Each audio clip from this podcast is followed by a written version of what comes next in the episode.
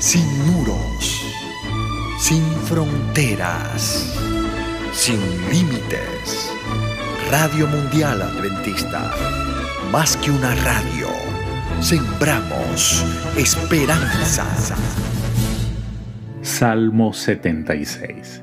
El Salmo 76 es una acción de gracias por la liberación de Jerusalén de algún grave peligro se usó muy apropiadamente para celebrar la derrota de las huestes asirias comandadas por Sennacherib. El salmista contempla más allá de las escenas de la victoria inmediata y vislumbra en ellas el triunfo de la justicia divina, que prueba tanto la locura de la ira humana como la sabiduría de someterse a Dios. El salmo consta de cuatro estrofas, de tres versículos cada una. Se ha dicho que este salmo fue cantado por los ingleses después de la derrota de la Armada Española y por los calvinistas escoceses después de la derrota de Claverhouse en 1679. Versos 1 al 3. Dios es conocido en Judá. En Israel es grande su nombre. En Salem está su tabernáculo y su habitación en Sión. Allí quebró las saetas del arco, el escudo, la espada y las armas de guerra. El paralelismo sinónimo de las dos frases de este versículo indican que Israel equivale a Judá.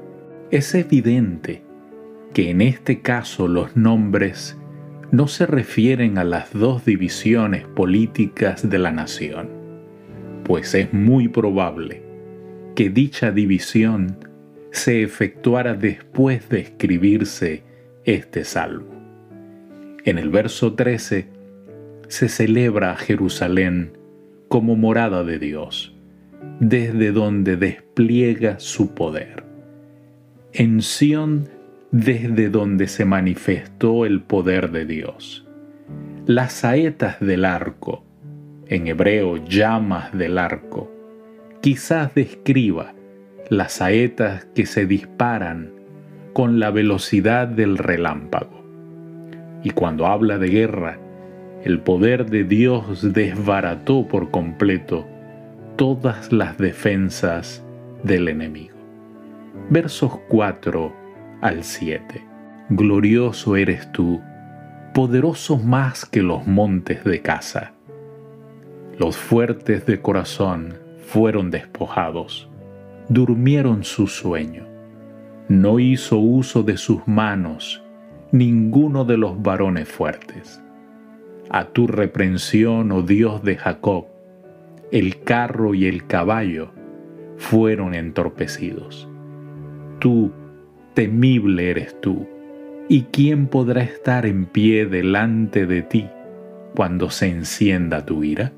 En los versículos 4 al 6 se describe la repentina destrucción de los invasores. Los montes de casa, dice el salmista. Quizás se los llamaba así porque allí se cazaba o porque eran escondedero de ladrones, desde donde éstos salían en busca de su presa. Dios que hizo las montañas es superior a ellas en poder y en gloria.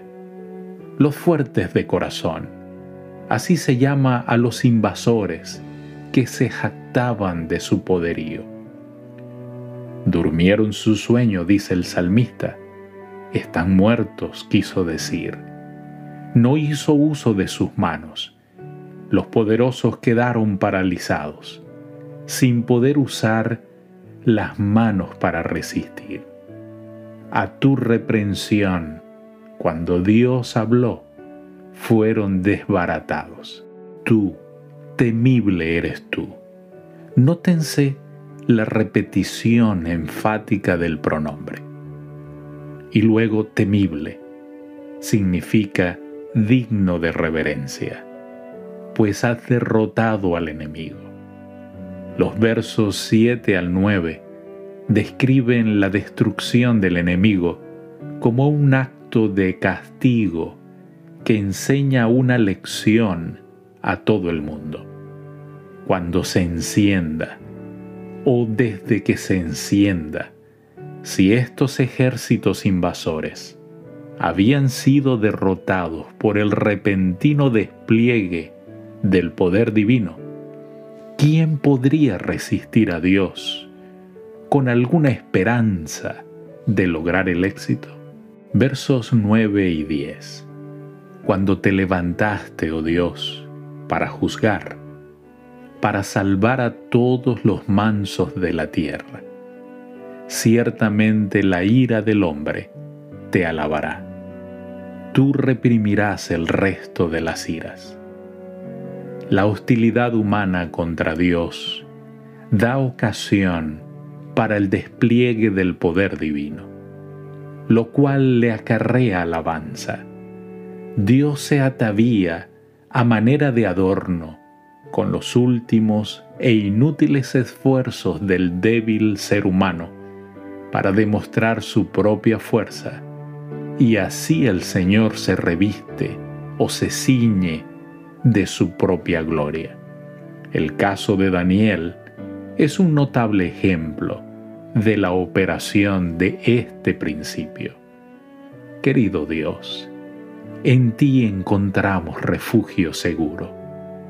Gracias Señor por ser la roca de nuestra salvación.